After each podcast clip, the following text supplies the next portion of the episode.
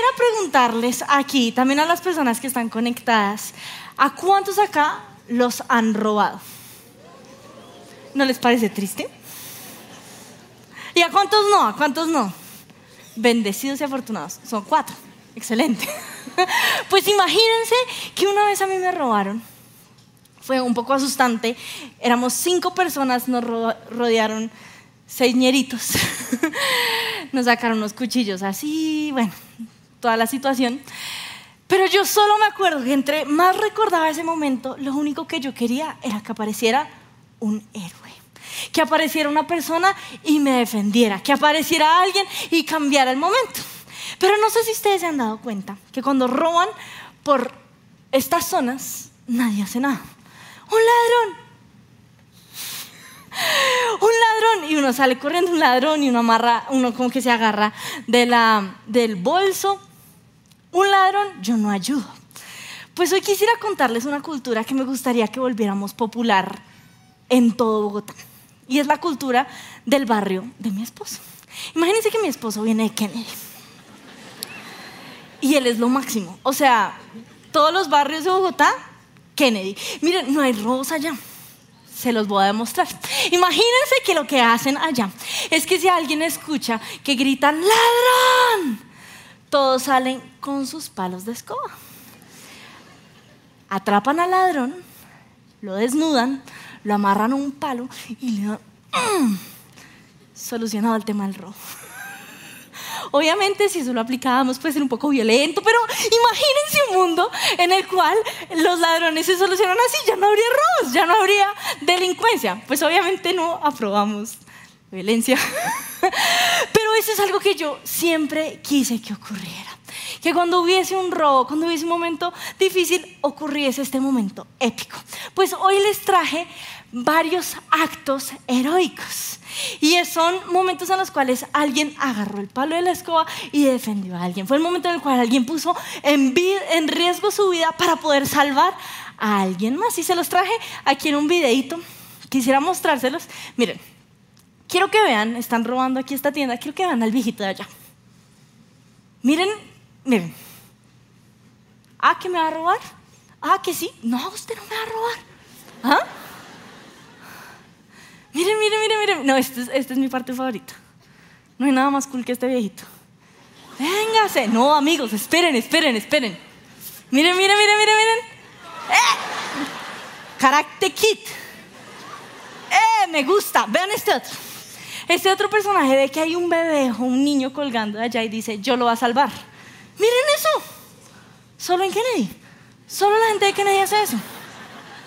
Se sube, ¡um! Yo soy tu héroe, bebecito. Mira. Uh. Imagínense esta historia. Está este señor con una señora con un revólver. Y aparece ese sapo de allá atrás. ¿Sí lo ven? Pero miren, miren, miren, miren, miren. Tumbelis. Yo no haría eso con un revólver. Pero estas personas hicieron actos heroicos. Estas personas dieron su vida o incluso pusieron su vida en riesgo para hacer algo heroico. Pues hoy yo quisiera mostrarles un versículo en la Biblia, un llamado que nos hace Dios para hacer actos heroicos. Hoy Dios está, como era la Cristi mientras la robaban, Dios está gritando, necesito ayuda. Y quiero decirles algo, Dios está abriendo esta convocatoria, esta oportunidad para todos. Dios quiere que tú te unas a su ejército. Dios quiere que seas tú el que lo salve. Dios te está dando la oportunidad a ti de hacer un acto heroico. Esa oportunidad está en Ezequiel 22:30. Dice, busque a alguien que pudiera reconstruir la muralla de justicia que resguarda el país. Busque a alguien que se pusiera en la brecha de la muralla para que yo no tuviera que destruirlos. Pero no encontré a nadie. Este versículo a mí me encanta porque me imagino a Dios gritando, estoy en búsqueda de alguien. Te necesito a ti. Necesito que seas tú el que me salva. Necesito que tú seas mi héroe. Pero lo triste del versículo es que dice, pero no encontré a nadie. Dios nos está preguntando cuál es o quién de aquí se va a parar en la brecha. Y yo quisiera hacerles esa pregunta. ¿quién de aquí se va a parar en la brecha? Uh, bueno, acuérdense. Quisiera, hoy yo, miren, mi meta con esta predica es que todos saliéramos emocionados. Yo quiero que todos de aquí salgamos diciendo, yo me paro en la brecha, ¿dónde está? Así como ellos, con palos de escoba. Ahorita los vendemos a la salida. Yo quiero, yo quiero, uff, yo quiero mm, actos heroicos, pero no quisiera venderles algo de lo cual después se arrepientan. Por lo cual les voy a decir todos los términos y condiciones que están detrás de unirse a esta causa, que están detrás de pararse en la brecha por esta generación. Pues imagínense que cuando yo vi este versículo por primera vez, yo estaba en una conferencia de jóvenes y en esa conferencia de jóvenes llevan diciéndonos todo el rato, tú, te necesitamos a ti, tú vas a cambiar a la humanidad, Dios te está llamando y yo la Dios me está llamando. Y eran todos, tú eres el impacto que quiere ver tu país y yo, yo soy el impacto. Y era, era algo muy emocionante, incluso una de las letras de las canciones de, las, de la conferencia decían, por mi generación Dios, yo te estoy clamando por más lléname de tu fuego, incéndiame, déjame ser el instrumento que tú usas. Y yo les voy a ser muy honesta, esto ocurrió hace como unos 10 años, yo llegué con fuego. Yo llegué diciendo, yo estoy para la brecha, todo lo puedo. Y ocurrió que a causa de esta situación, pasaron muchos cambios en la iglesia. Porque como llegué con este fuego, yo llegué a cambiar las cosas en mi grupo de conexión. Yo llegué a hacer lo de Lionheart, yo llegué a hacer lo de Unbroken, lo de Next Wave, las cosas de las oraciones de las universidades. Yo llegué apasionada. Sin embargo, no me imaginé el precio que iba a tener esta pasión. Como les digo, yo llegué emocionadísima, al igual que ustedes, yo estaba gritando, Dios, úsame. Pero me habría gustado que alguien me leyera los términos y condiciones. Y se los quiero decir.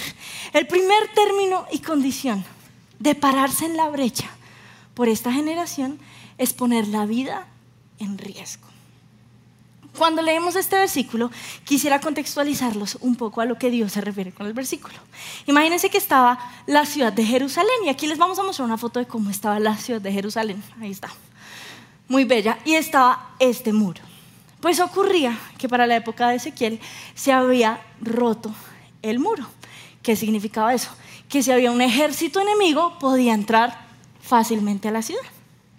Cuando Dios está diciendo necesito a alguien que se pare en la brecha, Dios está refiriéndose a esta brecha. Dios está pidiéndole a alguien que se pare acá. Pero ¿qué significa eso? Significa que Dios está pidiéndole a una persona que ponga en riesgo su vida. Porque si viene un ejército enemigo, la primera persona en morir es la persona que está parada en la brecha. Ese es el primer término y condición. Pues a mí me pasó que yo leí eso, pues yo lo asumí, lo intuí y dije, no importa, yo sigo a Dios, todo es por su reino, hermoso. Y la verdad es que yo he tenido que dar mi vida por el reino de los cielos. Lo que ocurre es que yo no me imaginé que dar mi vida no solo significaría defender la muralla de la gente de afuera hacia adentro, sino algunos de adentro hacia afuera. Yo no me imaginé que estar parada en la brecha significaría estar peleando todo el tiempo. Y los voy a contextualizar un poco. Mi esposo y yo estamos muy apasionados por los jóvenes. Cuando yo recibí este versículo no lo recibí como alguien que se para en la brecha por la nación, sino que yo lo recibí como alguien que se para en la brecha por mi generación. Y por eso les contaba, ocurrieron tantas cosas en los jóvenes. Pues este fue el año en el cual no me daban de afuera adentro, sino de adentro hacia afuera y me decían, no, eso no importa en las reuniones de jóvenes, cancelemos las reuniones de jóvenes. Y yo me paraba, no, yo doy mi vida por la causa, eso no importa. O me decían, no, no, no, cancelen ese canal de YouTube, eso ya, cancelado. Y yo, no, todo por los jóvenes, yo me muero por la causa. Miren, ya me gustaría decirles que el, el canal de la iglesia tiene un excelente patrocinio, pero tiene tres patrocinadores, Víctor, Tomás y yo. Todo lo mantenemos estos bolsillitos que están acá. Entonces cuando decían cancelen, yo decía, ustedes no dan un peso, nosotros de cambio damos todo para el reino. Cuando nos dijeron, se cancelan los encuentros de jóvenes, yo me paré y dije, no, no se paran los encuentros de jóvenes, no, se cancelan los grupos de jóvenes, no, se cancelan los grupos porque yo asumí que yo me iba a parar en la brecha por esta generación. Pero les cuento algo.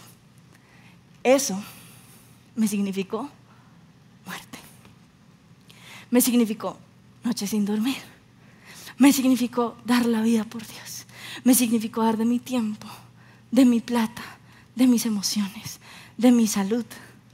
Porque me paré en la brecha. Ahora no solo me paré en este momento, eso fue como el boom de este año, ahorita les contaré más. Pero yo tuve que entender que pararme en la brecha no era algo bonito. No era un acto heroico en el cual iba a salir en el periódico así como la guerrera, incansable, todopoderosa. No, sino iba a salir en el periódico así, ah, muerta. Pero es el primer término que te quiero dar a ti. Cuando tú accedes a pararte en la brecha por esta generación, estás accediendo a una sentencia de muerte. Y yo quiero serles muy honesta. Yo quisiera decirles, amigos, la Biblia dice que se trata acerca de la muerte, pero es, un concepto, porque en realidad la muerte es la vida, porque Dios es la vida, pero no. Yo quiero decirles algo y yo estoy casi segura que esto es algo profético y si no, se pueden burlar de mí, no me importa. Pero yo estoy segura que va a haber un momento en el cual decir, amo a Jesús, nos va a significar una sentencia de muerte. Miren, se los prometo.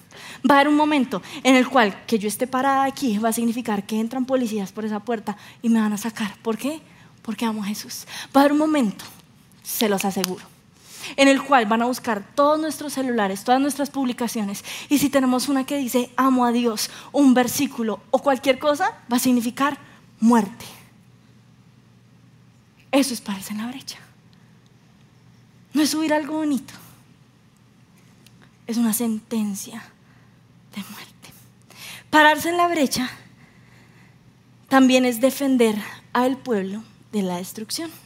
Imagínense que tenemos este versículo de Ezequías de cómo él se paraba en la brecha, pero vemos en la Biblia otros personajes que se paran en la brecha para defender a la generación. Y se los quiero mostrar. El primero, o uno de los que tengo, es Moisés. El pueblo israelita había sido infiel y había adorado a un becerro de oro. En ese momento Dios se llena de ira y quiere destruir al pueblo israelita. Y quisiera leerles la conversación que tienen. Está en Deuteronomio 9 del 13 al 14. El Señor también me dijo, he visto lo terco y lo rebelde que es este pueblo. Quítate del medio, quítate de la brecha para que lo destruya y borre su nombre de la faz de la tierra. Luego haré una nación poderosa con tus descendientes. Y quiero que vean lo que Dios le está diciendo. Dios le está diciendo, ya el padre de esta nación no será Abraham, sino serás tú. ¿Ok? Mantengamos eso ahí presente. Una nación más fuerte y numerosa que esta gente. Pero Moisés, alguien parado en la brecha, responde en el versículo 26 al 27.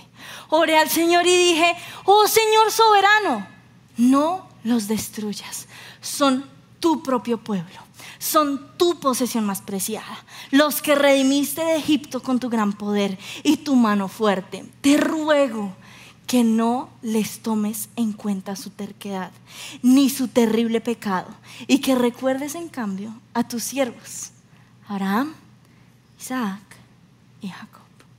Pararse en la brecha por esta generación no solo es una sentencia de muerte, sino es tener que pararse ante Dios mismo y decirles, no los destruyas, yo velo por ellos.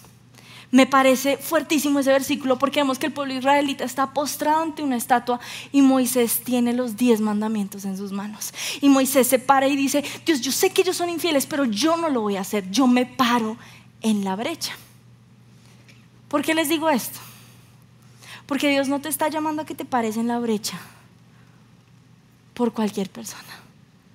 Dios te está llamando a ti a pararte en la brecha por tu familia. Te está llamando a pararte en la brecha por tu grupo de conexión. Te está llamando a pararte en la brecha por una nación. Pero cuando tú te paras en la brecha, tú estás diciéndole a Dios, Dios, yo sé que son pecadores, pero yo me voy a asegurar de que paren de pelear. Pues a mí me ha pasado que yo tengo unos discípulos que a veces me gustaría que fueran discípulos de otros. Pero me pasa que me dicen personas de mis discípulos como, ay, es que tu discípulo está metido en este pecado. O, ay, es que esta persona a la cual estás trabajando tiene esto, esto y esto. Y yo tengo que pararme a decirle, yo sé, pero mira, no importa. Yo pongo las manos en el fuego por este discípulo y yo me voy a asegurar de que sea santo. Y me volteo, usted todo bien. y yo le digo, cambien esto, mejore esto, porque está... ¿Por qué? Porque yo me paré ante Dios. Yo me paré ante mis autoridades. Y yo dije, yo me paro en la brecha. Papás, ¿te estás parando en la brecha por tus hijos? ¿O estás dejando que pequen libremente? Aún hijos, ¿tú estás parado en la brecha? ¿O estás esperando que tus papás se paren a defender la brecha? Pararse en la brecha no es un acto bonito no es algo que se sube en redes. Es un compromiso con el discipulado. Imagínense que en la iglesia, Tomás y yo tenemos la oportunidad este año de, o bueno, desde el año pasado, de liderar la red celular de la iglesia. ¿Qué es eso? Todos los problemas que hay en la iglesia nos llegan a nosotros brutal. Pues imagínense que empezamos esta misión y ha sido una misión muy chévere. Hay líderes increíbles, hay líderes genuinamente muy especiales, pero hay unos que me encantaría que se encontraran con Dios. Hay unos personajitos que me dicen, mm", pero lo que a mí más me ha dolido en este tiempo es que he visto líderes que dicen, no, yo me paro en la brecha por mi generación. Ay, no, pero yo no voy a cambiarlos, esa no es mi tarea. O son líderes que dicen, yo me paro en la brecha, pero no están parados en la brecha, sino están parados en la tarima, porque solo quieren dar tema. Son líderes que cuando les decimos, no te enfoques en el tema, enfócate en el discipulado, dicen, ay no, es que a mi Diosito me dio un don de prédica. Yo no puedo desperdiciar mi don. Dios, Diosito me lo dio. Miren, les tengo otra historia. Y es que, ¿y si tú eres la persona que hizo esto? Este vaciado es para ti. Imagínense que, como iglesia, les estamos dando unos premios a los líderes. Es algo que, que, hacemos para mostrarles como gracias por lo que han hecho. Y lo hicimos todo el mes pasado. En realidad fue una cosa muy bonita. Veíamos como los líderes, los coordinadores les daban el regalo, la gente lloraba. Fue precioso. Y en ese lugar había galletitas, macarrones, empanaditas. Y la gente con sentido común diría, ah, hay muchos líderes, solo comeré una empanada. Pues hay gente que no tiene tanto sentido común. Entonces cogían una, una servilleta y la abrían. Y se metían cuatro empanadas, cinco macarrones, ocho. Y, bueno, o sea, está bien. Puede que no pensemos igual. Puede que tengan mucha hambre, está bien, lo entiendo. Mi raye es cuando se le acercaba un servidor y le decía, líder, queremos pedirte el favor de que le guardes comida a otros líderes, porque viene mucha gente más. ¿Y saben qué hacían los hijos de Dios? Se subían a su tarima, de nuevo, no se paraban en la brecha, no, no, no, se suben a su tarima y decían, es que usted no sabe quién soy yo. Yo soy un líder, en cambio usted es un servidor.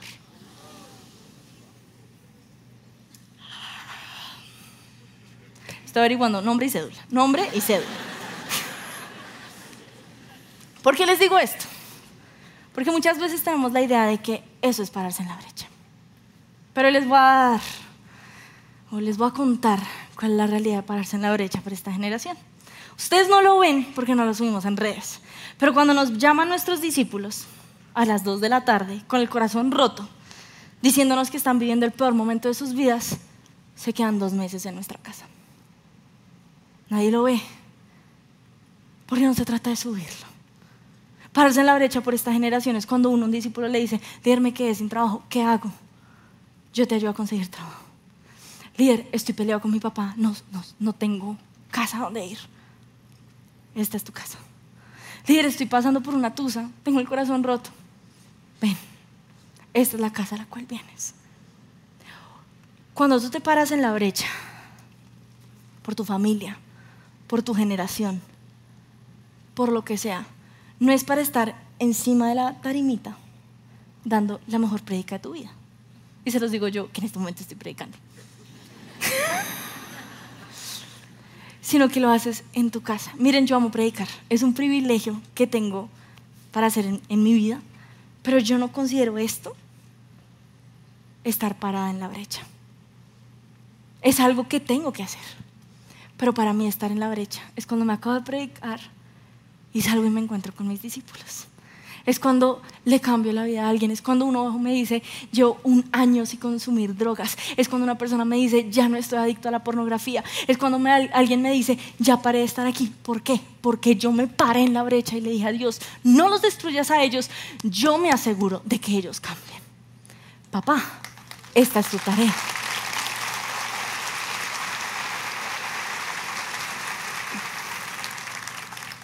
Querido Padre, esta es tu tarea. Líder, esta es tu tarea.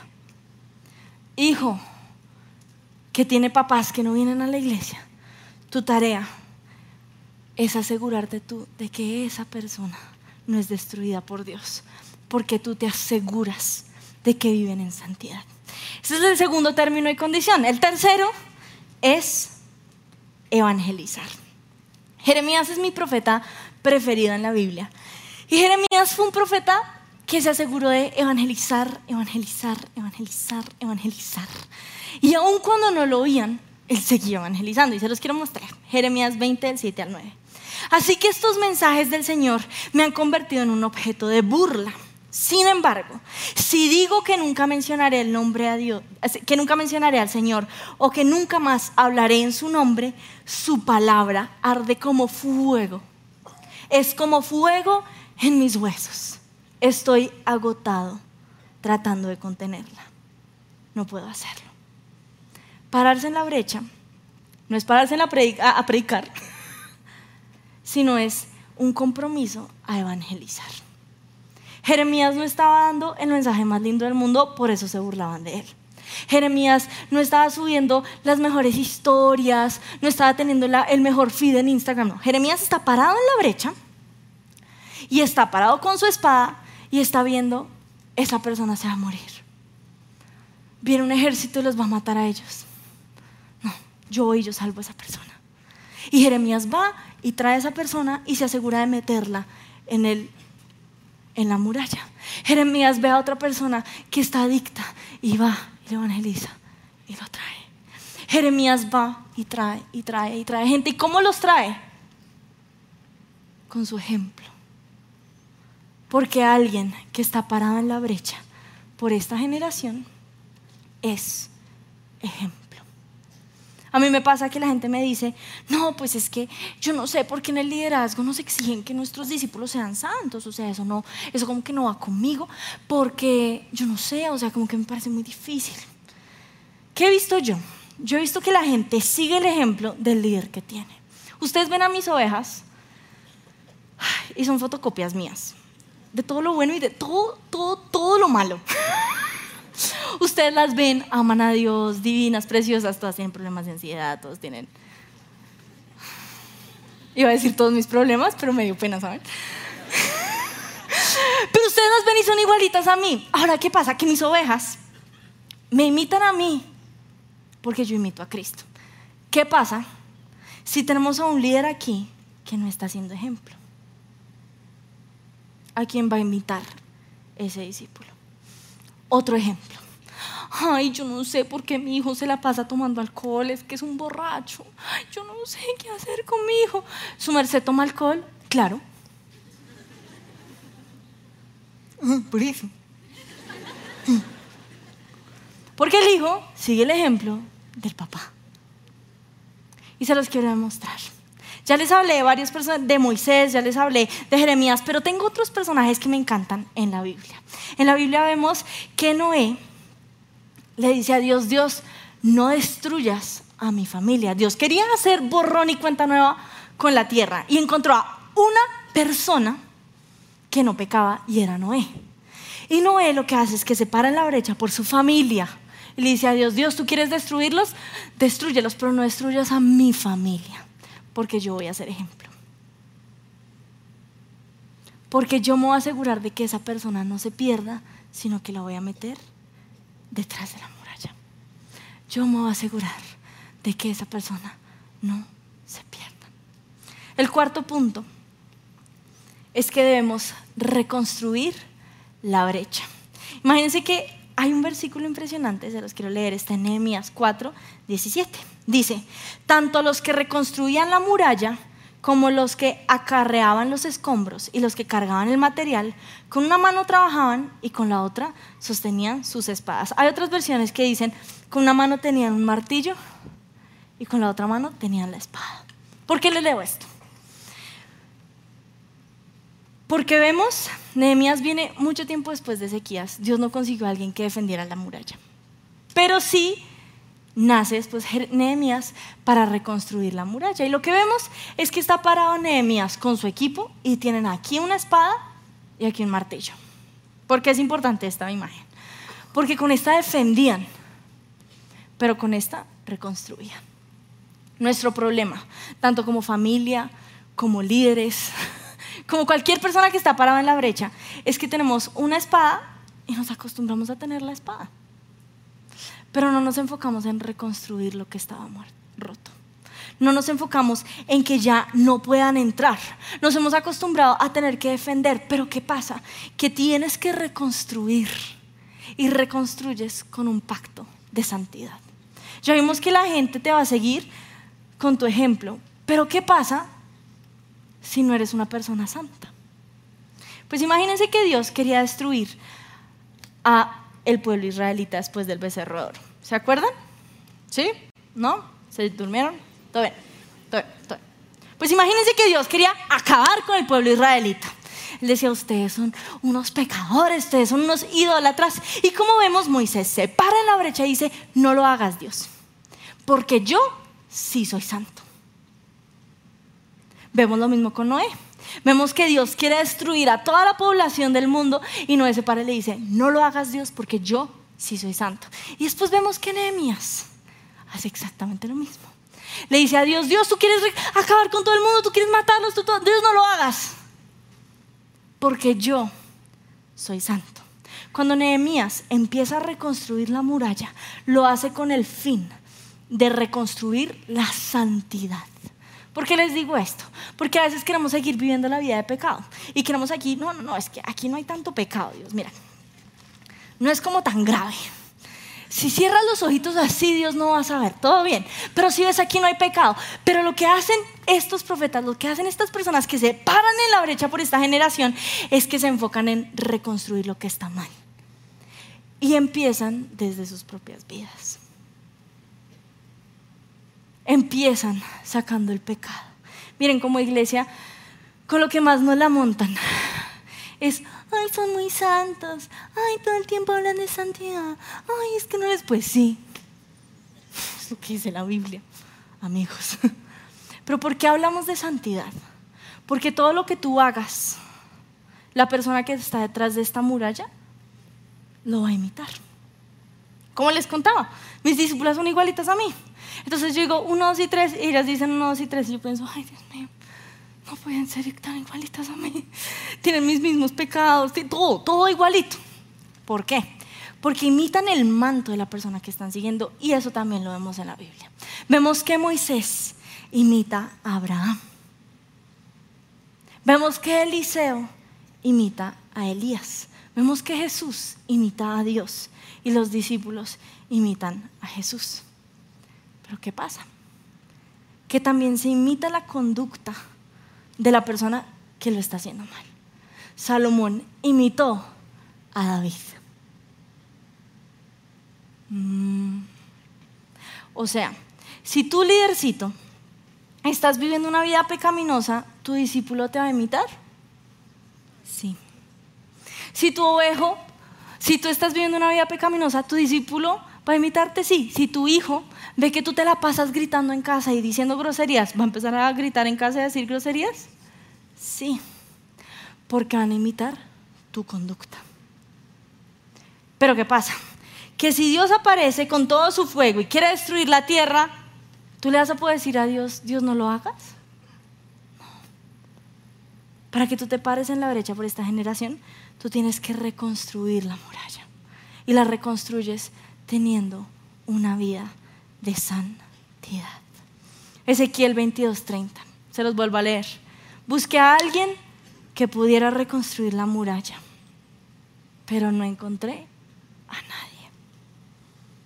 Cuando nos paramos en la brecha por esta generación, nos paramos con una espada en una mano y un martillo en la otra, diciéndole a Dios, no va a permitir que nada malo nos llegue, no va a permitir que nada nos destruya, pero Dios, yo me comprometo a vivir en santidad. Yo me comprometo a que los pecados que hicieron que esta muralla se cayera se vayan. Yo me comprometo a que esta muralla se va a reconstruir. Te pregunto, si te paras en la brecha por esta generación, ¿te vas a parar con o sin pecado? Si te paras en la brecha por tu familia, ¿te vas a parar con o sin pecado? Pararse en la brecha es comprometernos con santidad. Esos son mis cuatro puntos. Sin embargo, quisiera traerlos en mi experiencia personal. Y la verdad es que les voy a abrir un poco mi corazón.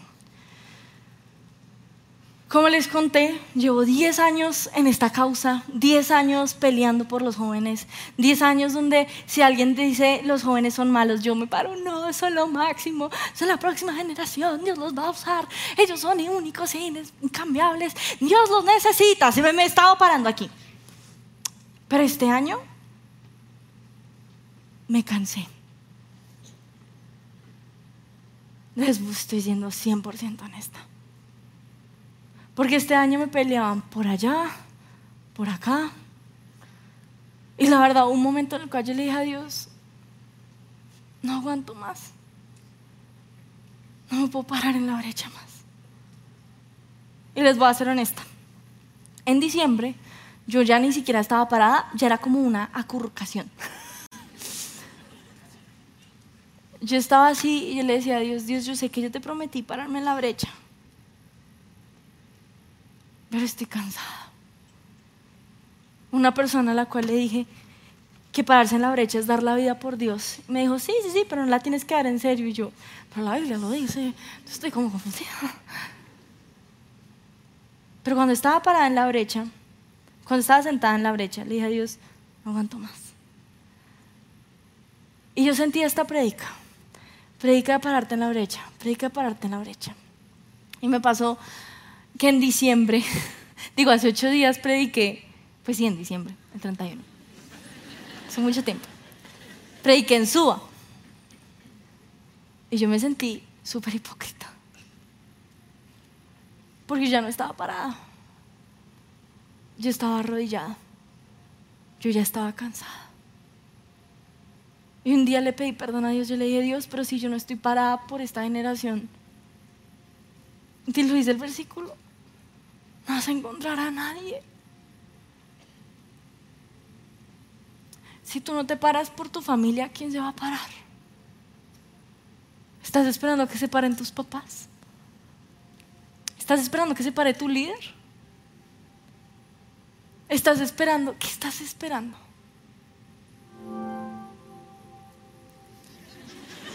¡Bu! Pues yo estaba así y yo le dije a Dios, Dios, renuncio. No aguanto más. Y pasó algo especial. Es que estoy así en el piso, renunciando, y encuentro que no estoy sola en la brecha. Ay, divino, ¿verdad?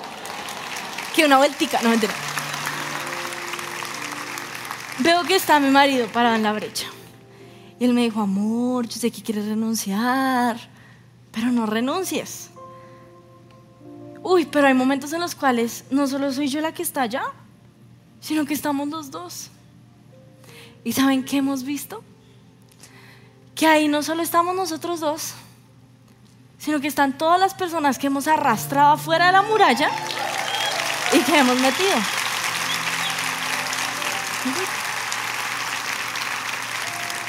Vemos que hay personas que se han unido a la causa, vemos que hay personas que se lo han hecho solos, pero hemos visto que las personas que más nos levantan son los que durante un tiempo les dijimos, amigo, chévere si paras de meter droga.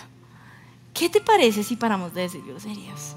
¿Qué te parece si vienes a nuestra casa? Hagamos una pijamada porque estás pasando un momento difícil. Tu papá tal vez hoy está solo en la brecha. Pero mañana vas a tener a tu esposa acá. Y después vas a tener a tus hijos. Y después vas a tener a tu nieto, a tu primo, a tu abuelo. Pero solo si te preparas a aceptar estos cuatro términos. A dar tu vida. A discipular. A evangelizar. Y a vivir en santidad. Quiero invitarles que se pongan de pie. Vamos a orar.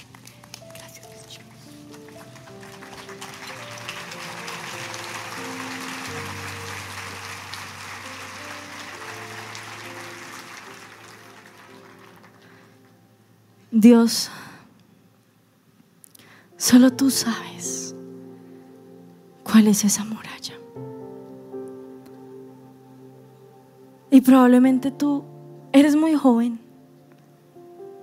o estás muy solo y no tienes por quién pararte en la brecha. Pero durante un tiempo Dios te va a mostrar cuál es esa persona por la cual te tienes que parar en la brecha. Dios, hoy yo te pido que tú nos reveles por qué, por quiénes nos estamos parando en la brecha. Y vas a ver cómo Dios empieza a mostrarte a tus familiares. Te muestra a ese compañero en el colegio te muestra a tus hijos. Te muestra a tus padres. Te muestra a tus hermanos. Y oyes la voz de Dios que dice, estoy buscando a alguien que se pare en la brecha. Estoy buscando a alguien que se comprometa y que los defienda. Y Él nos lo pone muy en claro. No es gratis.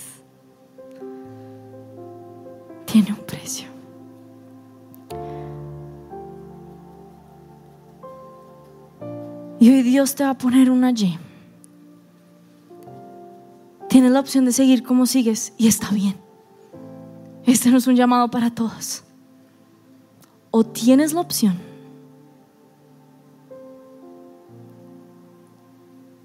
de evangelizar, de ir y traer a esas personas y traerlas detrás de la muralla. O tienes la opción de vivir una vida de santidad. O tienes la opción de defender al pueblo ante los ojos de Dios, de los enemigos.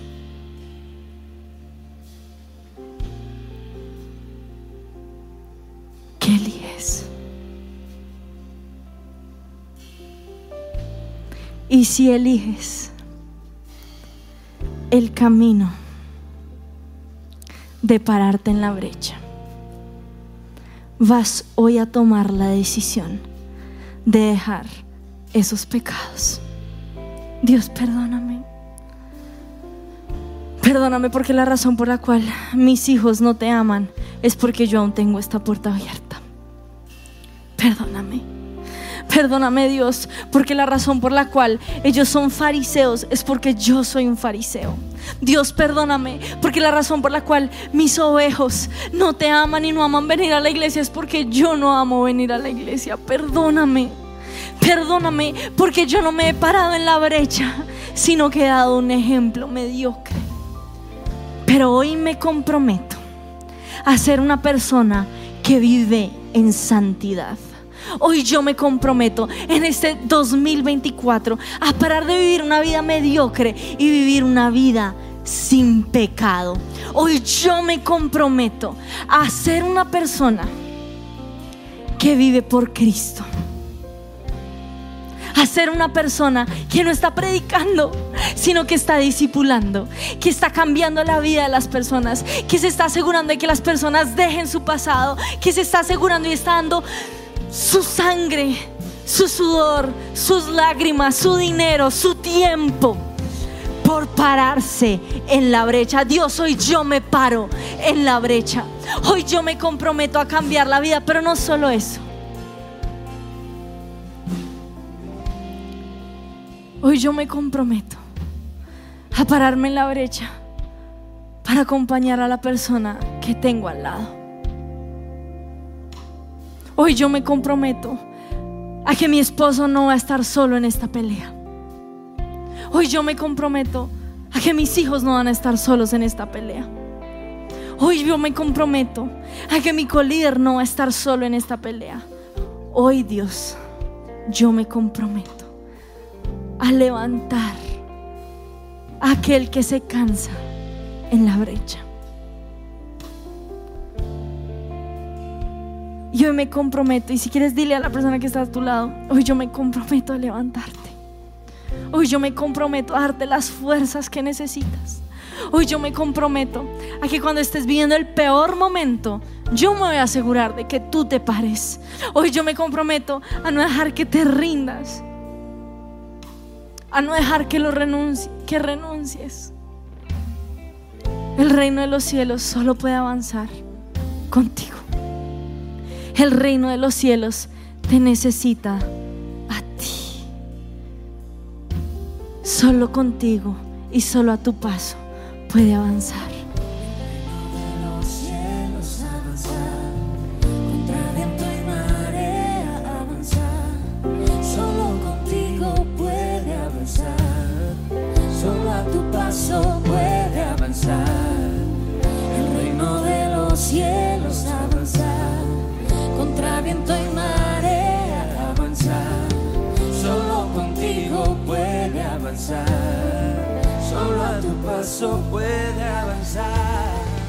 Si les gustó este video, pueden suscribirse al canal de El lugar de su presencia en YouTube. De esa manera gozará de todos nuestros beneficios.